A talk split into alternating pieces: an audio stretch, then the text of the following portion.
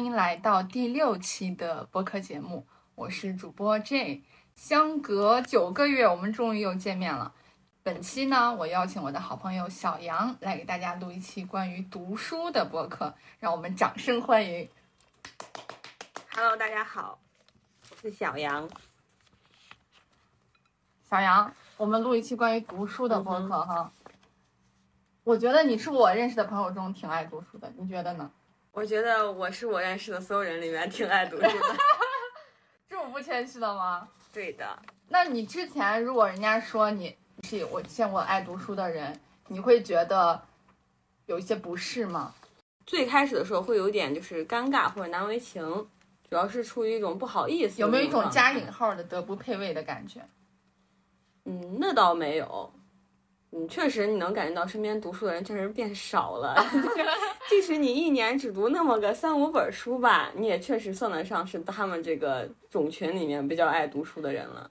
OK，关于读书，其实想聊的话题有很多，而且呢，我也是一直想聊这个话题。嗯哼，啊然后关于读书的话，有一本书不得不绕过的一本书，就是《如何阅读一本书》。这本书你听过吗？这个是肯定是听过的。你看过吗？嗯，我觉得对他的一期有点模糊，似乎看过又似乎没看过，就没有太大印象。有可能这样的话，有可能是没有读完，嗯，可能是读了一半儿。其实我感觉我现在有一种印象，就是很多书都是之前你看过，甚至还认真的做了笔记，但你很长时间没有回顾的话，可能就会忘得一干二净，对甚至觉得第二次拿起它的时候，你会觉得自己是第一次在读，你有这种感觉吗？对，你会完全不记得你有没有读过这本书。嗯，那确实是不是还是要时常复盘，还是说遇到了事儿自然会想起书中的某一句话？这个会不会是，就是有的书它可能也不太值得记忆呢？啊、o k 我之前看过这个《如何阅读一本书》，我也是专门为了录这期播客把这个笔记翻出来的。其实之前还是很认真的做了十几页的笔记。嗯哼，现在如果我不是为了录这期播客的话，可能我把里面的内容已经全部忘了。嗯。然后我后期呢也会专门录一期这个如何阅读一本书的播客。我现在只说一句话，他在开头的时候说的，就是如果你记得某个作者说的话，就是你在阅读中学到了东西。如果他说的都是真的，你甚至掌握了有关这个世界的某种知识。但不管怎样，你运用的只是你的记忆力，其实你除了讯息之外一无所获，你并没有被启发。要能被启发，除了知道作者所说的话之外，还要明白他的意思，以及懂得他为什么会这么说。这个有点呼应咱们刚才讲的哦，有的时候阅读一本书，你只是获得了讯息，不明白当时的场景和情境，嗯，所以并不一定能够很好的运用，对吧？那我们反过来说，如果说我确实没有记录下任何文本的，或者是关于这个书中内容的这种记忆点，就是所谓的讯息，但是我在阅读的时候确实利用了我的通感，获得了一些感受上的东西。它有可能也留在了你的脑海里，或者是某种记忆里，而且说不定你已经无形当中运用了，是的，对吧？只不过它没有被显化而已。对，是这个意思。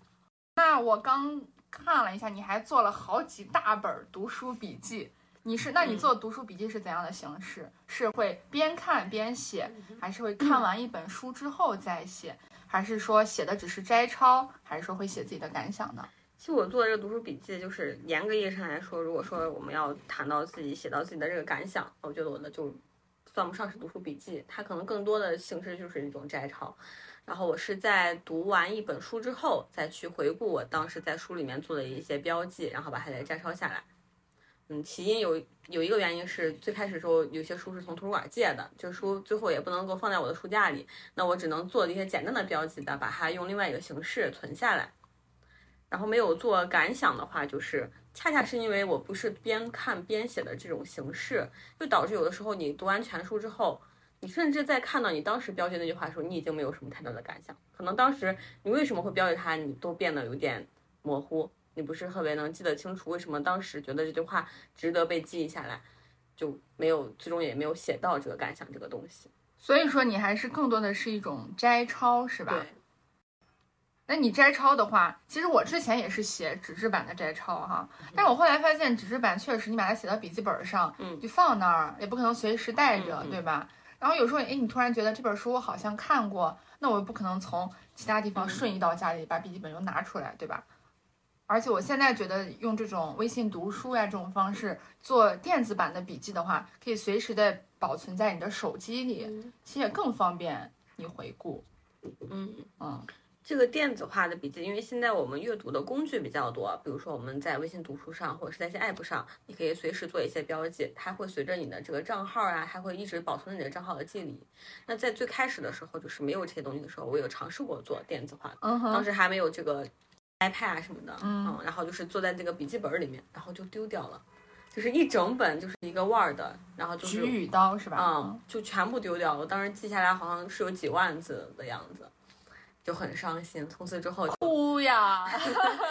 就拿出了自己的这个本子，就是开始用这种比较原始的这种方法。那你写到笔记本上，它也会被水泡呀。那大这概率是低于你一个电子文档丢的那个概率的。我觉得咱们现在聊的都有点像一个更深入的话题，就是你的信息保存在云上，到底是在实物上哪个更安全，是吧？写到笔记本上的那个 bug 就是可能会泛黄，然后水泡，对然后或者你搬家的时候会比较麻烦。但是在这种存储上的时候，看似会更便捷，但也有可能丢掉，甚至被盗啊、泄露啊之类的。这个话题感觉更深刻了。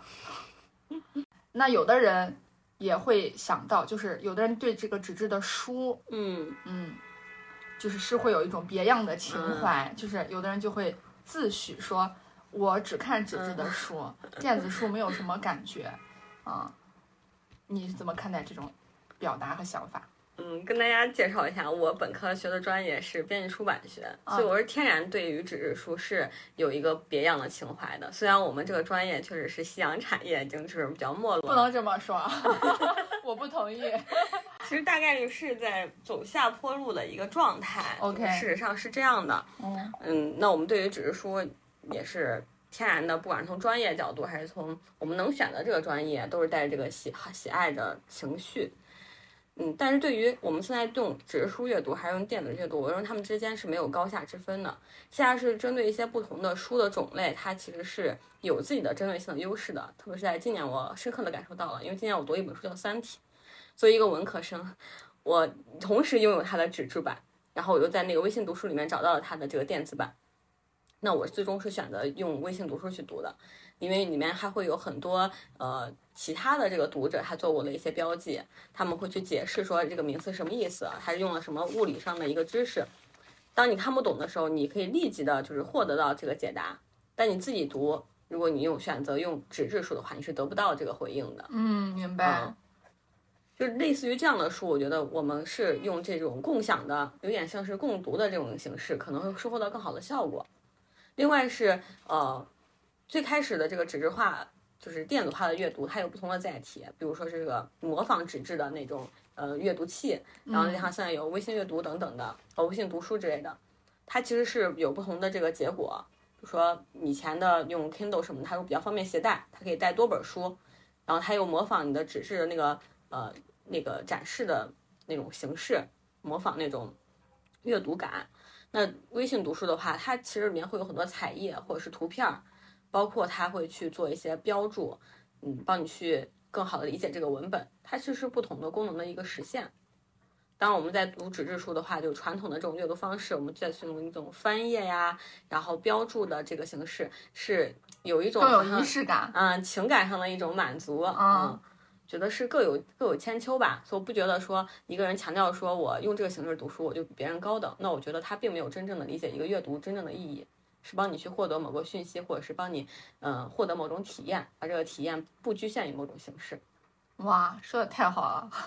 就是总结一下，你认为首先不同的书的类型适于不同的载体，嗯，然后其次纸质书它更多的是这种你翻页的时候给你带来的这种满足感，然后电子版的书呢可能有更多电子化的功能，是吧？嗯 OK，那其实你刚说到《三体》也启发了我，因为我也确实是看不进去《三体》，嗯，就是纸质的、电子我都看不进去，但是广播剧我可以听进去。就是我觉得内容呢，它不管以什么样的载体去呈现，重点是你得到了这个内容，嗯，或者是你感受到了一些东西。它以什么样的载体，其实我个人觉得并不是那么重要。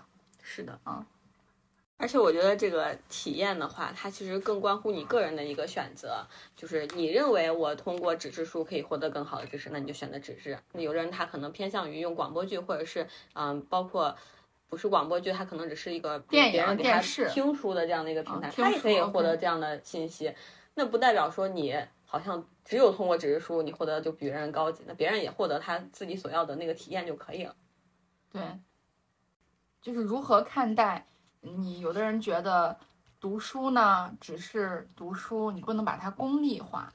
嗯嗯，有的人就是觉得我读书，我就是需要想，嗯，解决一些问题。那有的人觉得，你都看书了，你还啊把它功利化，啊什么什么的，你是怎么看待的？读书它只是你选择就是生活体验的一个方式，它很就是很普通，它也不具备什么高贵的，它就是不能够被功利去呃污染的一个东西啊。功功利这个东西，大家对功利性这个东西就是太过污名化了，就很多东西它就是工具性的。其实读书最早呢，这个书的产生它也是工具性的。怎么说？就是我们这个书的产生，它就是为了把我们所呃已经大家知道的一些规律记载下来、传下去。它本来就是一种功利功利性的传递啊，只是说这个书到后来它发展成了不同的方面啊，有文学性的，然后有知识性的，大家就觉得啊，那文学性的就更更能被称为书啊，工具性的就功利性更强，或者是它商业性更强。觉得不是这样的，它其实本质上只是一种记录、记载的一个载体。OK，那你说那种书中自有颜如玉，嗯书中自有黄金屋，那不就是功利性的吗？这个？是 那个时候就是跟科举制有比较大的关系吧。就是我对这句话的理解啊，就是相当于你小时候，你妈就跟你说你要好好读书，你以后就能上大学什么之类的，就是把这个读书它指向了一个功利性的那个角色，但是它更多的是为了实现某个目的造出的一种鼓励性的话。大家说，嗯，书中自有颜如玉，颜如玉自有黄金屋，就是说你通过这个科读书之后，走到这个科举之路，获得仕途。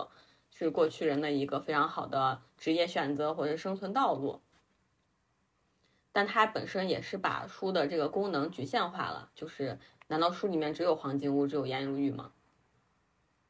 就是，所以我觉得通过这个读书，你既可以有功利性的这个想获得的东西，然后也可以获得其他的东西。嗯，不能，他们两个之间不是那种相斥的，或者是相反对的。明白。那有的人就是会年末晒那个嗯，电影的影单啊、书单啊、一年的阅读量，你如何看待这种行为？首先我非常羡慕，就是我很羡慕这个一年 有那么多时间可以读这个五十本以上书的人，并且把它就是通过某种方式记录下来。有的人用是豆瓣的那个书单，那说明他每读完一本书就会上豆瓣去填写，然后或者是他自己通过其他的方式去记录，就他既有读书的时间，又又有记录自己读了哪些书的时间，我非常的羡慕这个行为。嗯，大家觉得说通过这个的话，它其实是。对自己一年的生活的一个总结吧，也是对自己的一种激励。我更偏向于从这个角度去理解这个事情，但是多多少少呢，这种行为本身都有一些炫耀的意义。有炫耀有错吗？没有错，嗯，就是我接下来要说的，就是他多少都有一些炫耀的这个心态，但是这很正常，就是别人看中的书不值得炫耀吗？就是你有、对呀你有其他的成就，你也值得炫耀啊。对呀、就是你今年运动了，有人会说哦，我今年跑步跑了几十公里，或者是我有什么其他的成就，他也在炫耀啊。就是确实他自己做出了这个努力，并得到了新的结果，是值得炫耀的一件事情。炫耀没有什么问题。我的理解是，有的人他觉得别人在炫耀，然后他自己觉得不爽，其实是他不允许自己，就是他自己相形见绌。嗯哼，但我这说这话可能有一点重啊，就是他觉得人家读了那么多，然后自己呢却可能看的比较少，他就会觉得通过攻击别人的一些行为来合理化自己没有读那些书，或者是没有那些东西的一个表证。刚才我们也提到，就读书并不是一个很高贵、多高贵的行为，但他确实，人家确实是读了，对吧？就像你跑步一样，他确实是跑了。那人家既然做了，那晒出来，我觉得一点问题都没有。那很多人对他们的这种攻击呢，其实是一方面通过这种行为去合理化自己，嗯，另一方面呢，就是他不允许自己去读。就是这个攻击的人，他分为两类，一类是他自己没有读。他攻击别人，一类是他读了，他可能不好意思炫耀出来，然后他看到那些炫耀的人，他又觉得他其实不允许自己这么做，然后去贬低别人，包括有很多朋友圈里面人家去旅游一下呀，或者晒个美照呀，我我觉得挺好的呀，让我看到了更多的美，更好的生活，没见过的风景，米兰的教堂，我觉得很不错啊。但很多人就会说，哎呀，你看他炫耀呀，这那的，我觉得其实那些人是本质上不允许自己这么做。他们想通过这种嗯攻击别人的方式淡化自己与他人的差距，然后来让就说服自己把自己的生活方式合理化。嗯，确实。那你会就是在读书的过程当中，你是怎么去寻找一本书的？就是你怎么样去开启一个书的阅读？是别人推荐呢，还是你自己去寻找呢？还是看大佬推荐呢？算是别人推荐吧，但这个方式是。嗯，我在考研的时候关注了很多就是学习类的博主或者是读书类的博主，然后他们也会分享自己就是读了一些什么书啊，或者是做了一些笔记啊，然后拍的照片非常好看，我就一直在关注他们。他们有会定期的会去分享自己最近在读什么书，你会发现他其实书单里面会有一些书是重复的。就说明今年流行看这些书，它有可能是畅销书，也有可能是一些呃经典的书，再次因为某个话题而被牵引了出来。那在那个圈儿小的圈层，大家都在看。嗯。然后如果我觉得，哎，我最近是最近时间也对这个问题或者是对这个话题产生了兴趣，我就会去搜索那本书来看，或是购买。也就是说，是还是以别人推荐为主，是吧？那你会自己主动的去？你刚才说的也是你关注的博主他们推的嘛？那你自己主动的会去找吗？比如说我现在对心理学感兴趣，嗯，然后我上网搜一下哪些心理学简单入门易读书目，然后这样子去阅读。挺少的，我很少这样自己去检索。我好像还没有一个很好的判断能力，就对于某一个领域，比如说历史哲学，我去判断说这本书更值得读的，我还是更。倾向于去选择别人可能读过的，他会简单的有一两句介绍，或是总结，我会去判断一下这个价值性。那你前提是你很信赖这个博主，这个推荐的人，对吧？是，首先他们我关注他们就是对他们本身感兴趣嘛。那如果我觉得他这个介绍不够具体的话，我也可以同时把这个书名搜去看一下别人是怎么说说这个事情的。OK，好。那你刚才提到的畅销书，嗯，那你是如何看待畅销书的呢？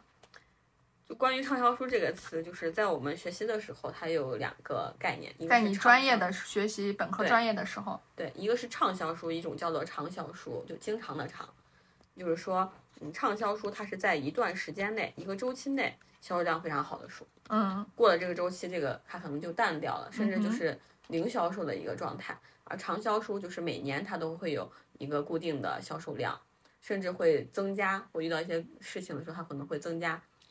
所以，这这两个书从它的这个销售或它的这个市场需求来看，本身也对这个书的价值做了一个判断。那畅销书等于经典书吗？呃，畅销书它包括经典书，但也包括一些其他类型的书，比如说这个辅导类的书或者一些学术类的书籍。哦，它会本身就是固定，它会有一定的这个销量。OK，明白。当然，有一部分畅销书是有机会变成长销书的，因为畅销书它有大部分是新书嘛，它也是刚上市啊。因为这个名人效应，或者是因为它谈到了一个热门的话题，受到大家的关注。如果说它这个质量，或者是它对于呃某个话题的这个判断是很有价值的，就是过几年看你发现还是这个规律，那它就有机会成为畅销书。嗯，那我们对于畅畅销书的这个。看书的时候的选择就是更需要具备一些识别性，里面确实有一些价值不高的书籍。明白？能具体说书名吗？可以啊，Of course。就是刘同的书。刘同什么青春都一样。呃，谁的青春不迷茫？还有一本，还有一本书叫做《你的失败还是你的成哦，你的什么虽败犹荣？啊，我好像也听过。嗯，对。你觉得这书不行？我尤其觉得后面这本书不行，就从它这个书名我就觉得很问题很大。就是就是有一部分畅销书很喜欢取这种类似的书名，大家也可以注意一下。就是还有一本就是两个两个长得挺帅男孩子，你记不记得？啊，我知道，我知道。啊，然后他俩之前是胖胖的，然后后来减肥成功，然后还挺有名的，也写了本类似的这种书。当时还来我们学校了。然后我还买了，我买是因为当时我有个朋友特别喜欢他们，让我帮忙买，叫他签字。就是好像我个人的感觉啊，你觉得他们是畅销书而不是畅销书？对，他们算得上畅销书吗？嗯，算得上。畅销书有没有定义啊？多少？就是有这么一类书，就包括就是他们这个书名，就是有一种系列生产的感觉。就大家不知道有没有这种？还有一个什么什么都一样，好像有一个这种的。好像是同一个生产线的那个编辑能起出来的这个名字吧？就这类书，就是你要警惕一点。我我个人觉得它里面的信息量或价值没有那么高，它可能会在一个短周期内给你的呃心情也好，或是精神也好，有一种抚慰的感觉。不要告诉你的你的失败虽败犹荣，就是一种安慰的那种辅助剂。但是从它真正称为一本严格意义上的书上来讲，就是。没有那么高的价值，就跟你看电影一样，有的电影它可能意味深长，有的电影就是博得你在电影院一笑就过去了。OK，我刚搜到了，超过五万册以上属于一般畅销书，嗯，超过二十万册以上属于大畅销书，超过五十万册以上就称为超级畅销书。这些都是年销量的一个衡量。对，嗯，其实畅销书这个我也有点想聊的，就是像你刚刚说的。国内的畅销书一般是呼应某一种情绪，嗯，不管是抚慰也好，或者是刺痛也好。然后国外的有些畅销书呢，就是你不能说它毫无价值，但它的价值其实可以用一章节就说完，它把它扩写成一本书，就是灌水啊，对。然后好像反正我就我个人的理解哈，我觉得完全可以在一个章节写完，但它每一个章节给一点点。我是这种感觉啊，嗯，像这种的话呢，我就觉得就是可以快读一些，速读一下，这就牵扯到了读书的速度的问题哈。你一般是哪种类型的？就是速读的，还是这种仔仔细细的读的，还是哪种？嗯，仔仔细细的读的比较多，嗯，就是特别是这两年，因为读书的机会确实很少，所以就是尽量看见就是特别对自己有帮助的。读得快确实很难理解，像这种就是读得快能够很快理解的书，有可能读一半就弃了，就是根本就没有再读完它。我以前是有强迫症的，就是我觉得这个事儿开端了，它即使不好读，或者它没有任何的价值，我要把它读完。嗯，现在就是就是放弃它，就中途就是尽早的这个折损它吧。哦。我现在也是这种感觉，因为是我在读书啊，又不是书在读我。对对对。我得到了我想要的东西，哪怕这本书没有读完，我觉得也没有必要强迫自己把它给读完吧。我得到了我想要的东西就可以了，对吧？是的。那你会给别人推书吗？很少做这个举动。为什么？你害怕自己的书别人没有觉得没有收获？嗯，于我个人而言，就阅读是比较私人化的一个事情，我不太会跟别人分享。嗯，我最近在看什么书，特别是我要去跟别人推荐说这个书很好看之类的。嗯，我的个体经验是，当我喜欢某本书的时候，它更多的是跟我产生了联系，但是不是会对别人产生同样的影响，这个我没办法去下这个决定。那你也不喜欢读书会喽？读书会啊，这个。尝试参加过，就尝试就是你参加的是哪一种？是前面每个人要交九十九的那种，还是就是没有费用的？没有费用的，嗯嗯，就是就是发现过这样的社群嘛，然后有人加入那个社群，但其实最终是没有参加的。嗯哼，就是有过这个想法，然后有了解说看他们那个那段时间就是。主要是个体上生活上可能有点孤独和寂寞，因为你需要好像这种群体的感觉，对，产生某种联系，然后就觉得那我能有什么跟别人产生联系？好像就是读书这个事情还是比较能够跟别人产生联系的。然后我加入那个群体之后，他们这个读书会的形式是它它是一个公益性质的，然后每周的话，他们都会定期开一次，全纯公益哈，嗯，线上线下，线上的。嗯然后呢，他们就是说我们会定啊五本书，然后在当周做一个投票啊，大家就是选择共读，就大家投票率最高这个，我们就在这周大家共同读它，然后每周的时候做一个分享，或者是周期是多长时间？一周一次，然后一个书读一个月，嗯差不多。嗯，然后或者是他们也会有就是这种推类似于推荐的这种形式，就是每个人就五个人上来，每个人讲各讲一本书，然后跟大家做一个这样的沟通交流。那你觉得体验不好吗？还是怎样？嗯，我不是觉得他们这个体验不好，我更偏向于就是在这个读书上有自己的选择，我不想要就是跟别人趋，就是非常的趋同。当然我知道我看的书不是说别人没在看，而是我不想因为我跟别人共同选择一个事情，然后我再去推动这个事情，然后再做一个分享，就是它会限制我读书的这个呃范围，然后包括频率，就是快慢。OK，嗯就不自由了，是吧？那会不会也会收获跟你有同样兴趣的人的一些嗯灵感的碰撞？肯定是会有的。你跟别人去交流这个事情，多多少少都会获得这个东西。嗯，所以我对读书会的这个形式，我是这么想的：就如果说我们是对某一个领域持续的有探索，比如说女性主义吧，我们是一个女性主义的这个研究小组，然后我们需要去读这个里面的一些经典书籍，然后我们定期的去开这个会议，我觉得它的这个信息获得的效率就是会更高一些。但是如果说是散着的，就是也没有既定的一个主题，也没有既定的领域，就是今天读这本，那天读那本，你甚至可能没有他分享这书你都没看过，你去听他去讲的话，就是对你的影响会更大一些。它可能会限制你对某本书的这个判断或想象，因为先入为主了。确实，这就是一体两面啊，对嗯吧？你要接受别人的给你带来的新的灵感，当然就会受对方的影响。嗯，是的。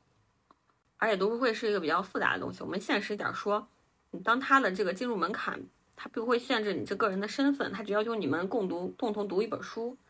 那这个大家的身份是不同的，有学生，然后有工作的人，然后有在这个理解问题上思维社会程度不同的人。社会经验也不一样。对你投入这个宝贵的时间，就算是一个小时、两个小时，如果你听到的都是你知道的东西，你会觉得很浪费的。哦，是呢，我也觉得，像我们这种珍视自己时间的人，对吧？如果你跟一个人约会，他给你送了一本书，嗯，这个约会并不一定是男女的约会，嗯也有可能是朋友的约会，嗯也有可能是男女第一次约会。那给你送了一本书，你会增加对这个人的好感，还是觉得这个人怎么第一次见面送我书啊？我会增加这个人的好感。我对别人送我书这件事情是非常开放和包容的。OK，嗯就是还甚至还挺喜欢的，是吧？嗯，首先反映了这个人还是，嗯，就是有有自己对于生活的热爱，或是有一定的探索性吧。所以现在有这个探索性的人就很少，当然不是说这个人他爱读书，他就一定有探索性，或者是只有爱读书人有探索性，有其他方面也有探索性，但读书可以体现出这个人是有一个探索精神在的。嗯，哪怕他是就是 fake 的这么一下，但是我觉得也是很少见的，对吧？而且他通过这个行为，你是可以判断他是不是 fake 了一下。对，就是通过他他给你推的这个书，嗯、这个作者也好，或者这个主题也好，你基本上可以了解到，人不会把自己完全不了解的一本书送给别人。嗯，确实。刚聊到推书这个哈，我觉得我还挺长，也不是挺长吧，嗯，就是偶尔也会给别人推的。我之前也是不怎么推书的，后来呢，我觉得那我的朋友遇到了这个问题，嗯。那我看的一些书刚好是讨论这个相关方面的，嗯。我希望我给他推荐的这本书对他能够有一定的解疑答惑也好呀，嗯抚慰也好呀什么的，但我也不会担心就是他喜不喜欢什么的，嗯。觉得我还算是一个相对比较向外的这个姿态。吧，嗯。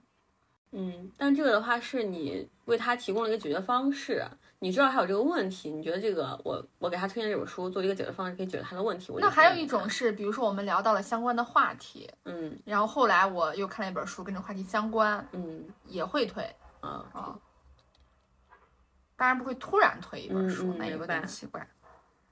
那你之前在你看的这些所有的书里面，你觉得对你影响最大的一本书是啥？其实这个书在我们以前就是播客里面是有提到的。我觉得至少从这两年来说，对我影响最大的书仍然是《厌女》这本书。没有听过上一期播客的朋友，请转到第五期。你继续。OK，就是《厌女》这本书。嗯感谢赫子。这本书的话，它嗯读起来没有那么容易，它比较偏学术，有一些东西会比较表达上会比较晦涩，因为翻译的也有翻译的这个原因在。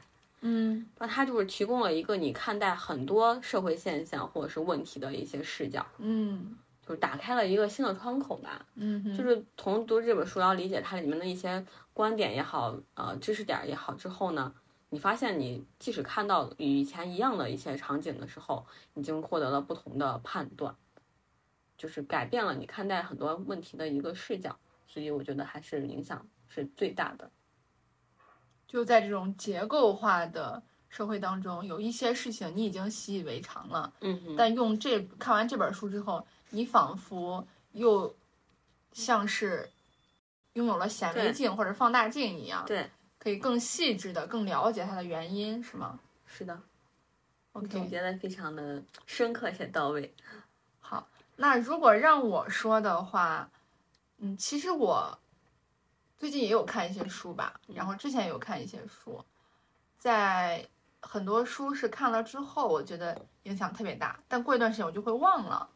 嗯，如果你现在突然问我哪些书对我影响比较大的话，我觉得是两本儿，一本儿是《逃避自由》，嗯弗洛姆写的，跟那个《爱的艺术》是同一个作者。嗯，我觉得这本书是在研究生期间一个老师给我推荐的，他只是上课随口提了一句，嗯，然后我就下来搜了，然后我就看完了，因为很很短很薄的一本书。然后呢，这本书主要讲的内容我已经忘了了，大概的意思和主题就是说，很多人向往自由，嗯，但是他当他真正获得自由的时候，很多人其实会无所适从，因为自由某种程度上等同于孤独，嗯大概是这么个意思。当然，它会有一些更丰富的理解和不同的应用场景。那第二本书的话呢，就是悉达多吧，嗯嗯，我想你应该也听过哈。嗯这本书呢，主要讲的内容我其实已经记得不太清了，好像是一个人他经历的，一开始他要寻找真正的自我，然后经历了很多事情之后，经历了这个突然的暴富，经历了美女种种之后，然后他仿佛获得了他想要的那个真谛。然后还有一个人是在桥头上渡这些来回的人到此岸和彼岸的一个人，然后用一些质朴的言语，好像点醒了主人公吧。我觉得悉达多这本书刚看完的时候没什么感觉，但后来越来越想，后劲儿还挺大的。后期我也会专门的去出一个这本书的一个拆书，嗯它对我影响比较大的原因是，就是有一些道理你可能本来也知道，然后当你历经繁华之后，你会重新看待和理解。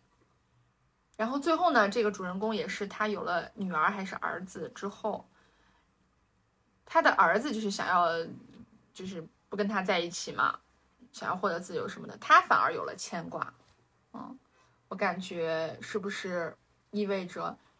人还是要有链接和高质量的亲密关系的，人生可能才有一点点意义。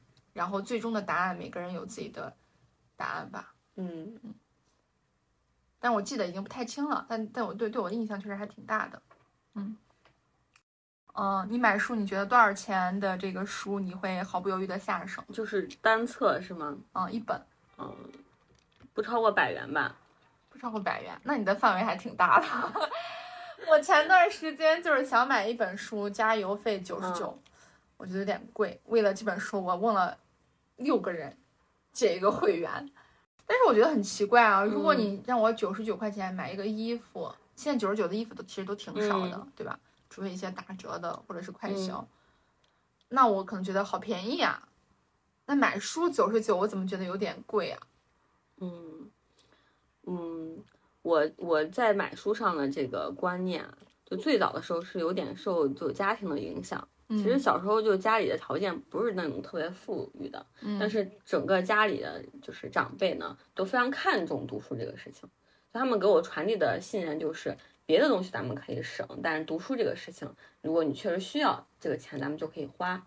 我还记得我姥爷他就是跟我说过一句话，我到现在都非常就是记忆非常的深刻。他说这本书哪怕只有一部分是有价值，那这个书都是值得去买来看的。就是这个对我影响比较大，就是我后来就是很长时间就是买东西，可能在别的地方呃会觉得要控制一下，但是在买书上就会相对的宽泛一点。但是有一个问题啊，我想我再把这个阀值提高一点，就会嗯暴露真正的问题。嗯那如果一本书是二百呢？嗯，你买衣服的时候你会觉得也还好，对不对？对。但你买书的时候，你会肯定会觉得贵了，那这是为什么呢？就首先跟这个市场有关系，就是像你说，你九十九块钱很难买到一个衣服，所以你买到这个衣服你觉得非常便宜，但九十九块钱可以买到很多书，甚至有一些呃这个图书网他们在销售图书的时候会做一些折扣性的行为，比如说九十九我可以选四本，就是他从他这个标准下就已经告诉你这个书的价值不应该超过某个阈值，嗯。你对它的期待就是就是在那儿，嗯，就超过这个值，你就觉得它就贵了。但是衣服市场不是这样的，衣服市场是现在就是你在一个快销店买一个普通的半身衣服，嗯。也就是上身或下身，已嗯，经就三五百了。对，就是跟这个市场环境的这个对你对它这个东西应该是多少钱，就是市场的价格决定了你的预期。对是有影响的。嗯哼，嗯，就这一个原因吗？还有原因，你先说吧。感觉你已经有什么 深刻的解读。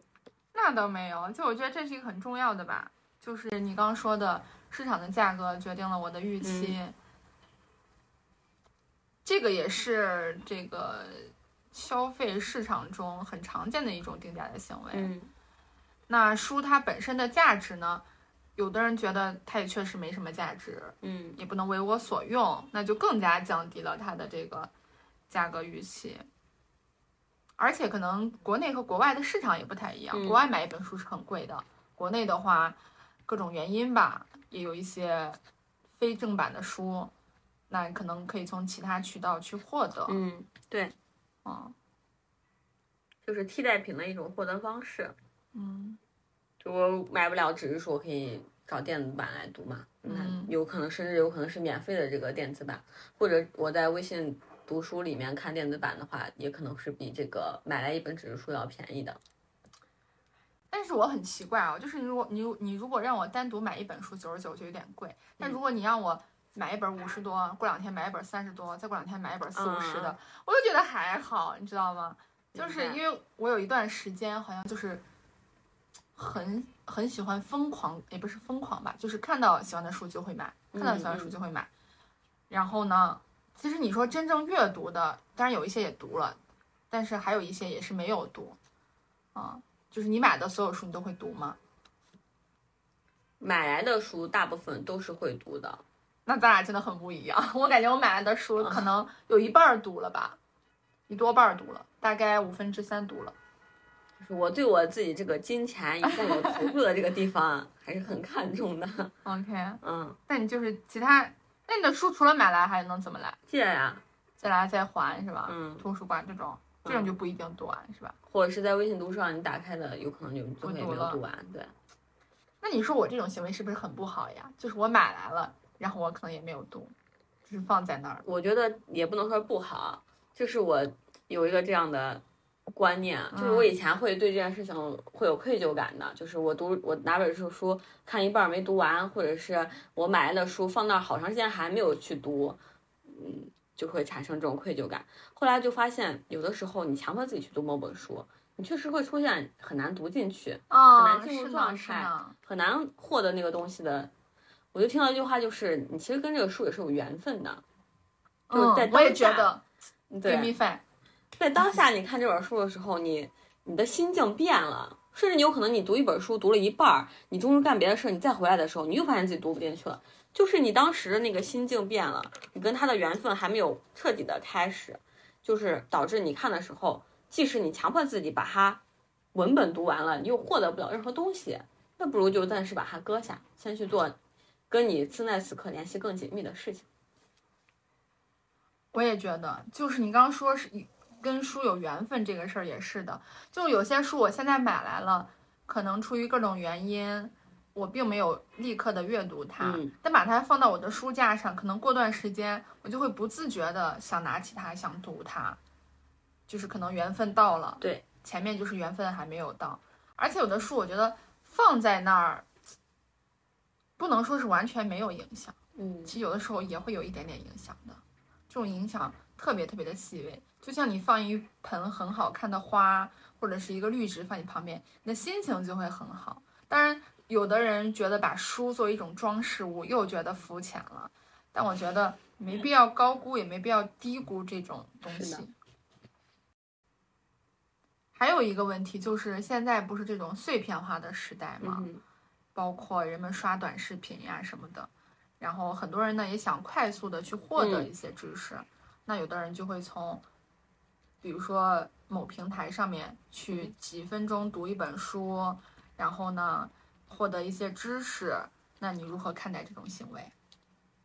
嗯，我不觉得这个行为是贬义的，或是被他看低。嗯嗯，但是我觉得在碎片化的阅读或获取信息上，你就是要更注重一些主动性。可能你在读一本书的时候，你是比较投入其中的，但如果你在嗯碎片化的这个方式去获取知识的时候，你要自主性更强一些，要更要具备更强的这个信息的识别能力和判断能力，及时的从一些冗杂的或是无效的信息里面抽身出来，然后去获得对你有效的东西。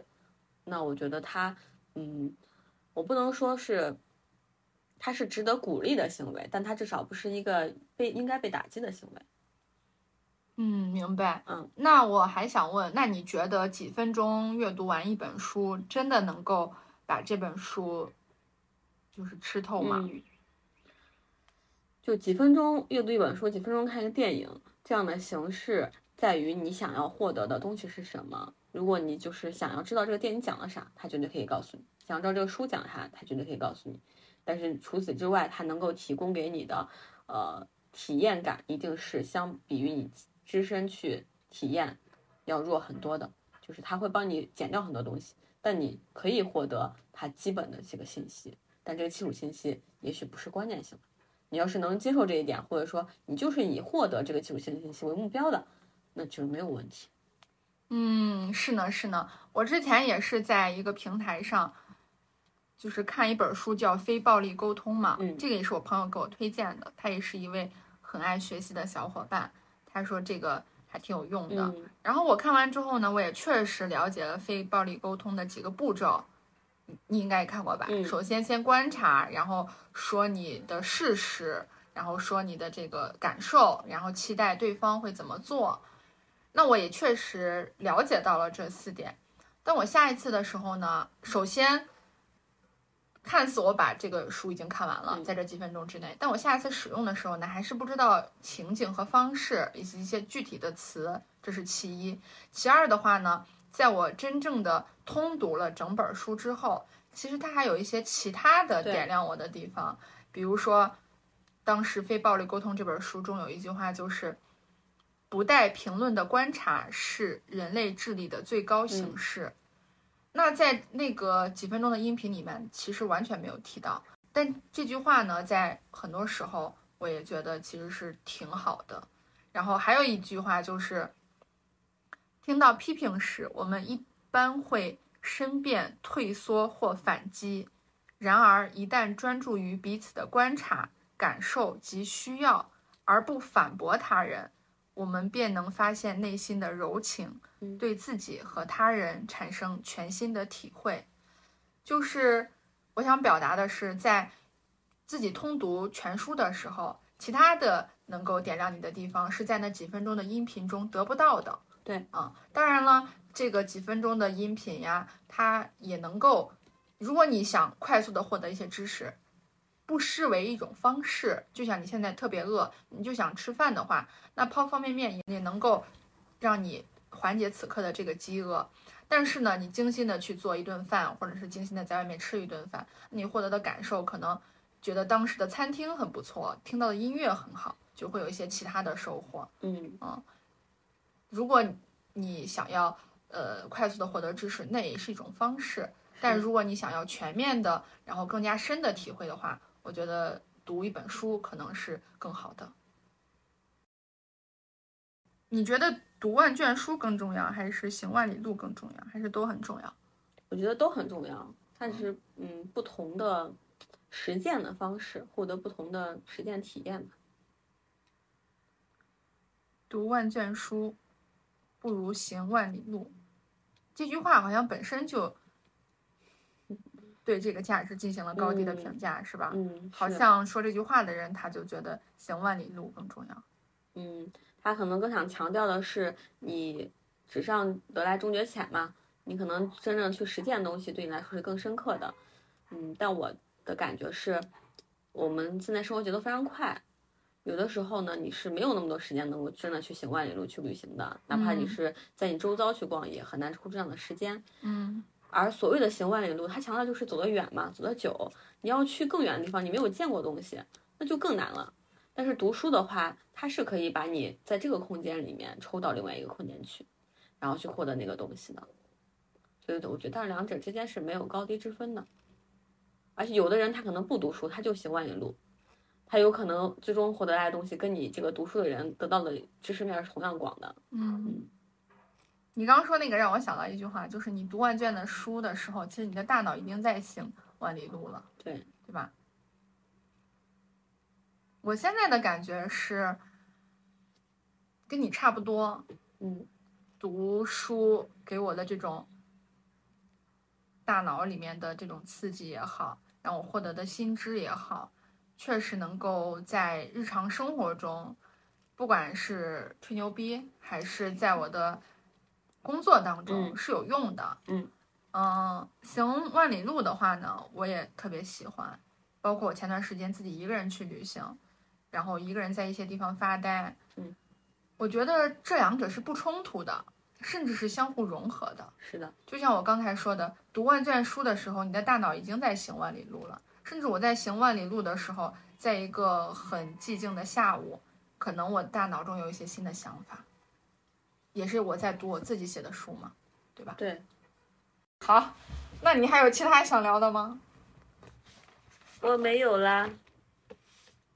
我也没有了。那本期关于读书的话题就先聊到这儿。后面呢，其实我也会跟大家出一些拆书的这个音频节目。后面如果出的话，也请大家去准时的收听一下。那我们今天的节目就到这里，让我们下期再见，拜拜。拜拜。最爱你，我听这种音乐的时候最爱你，最爱你，上天实现了我的心愿。我听这种音乐的时候最爱你，最爱你，音乐和你都是我呼吸的空气的空气。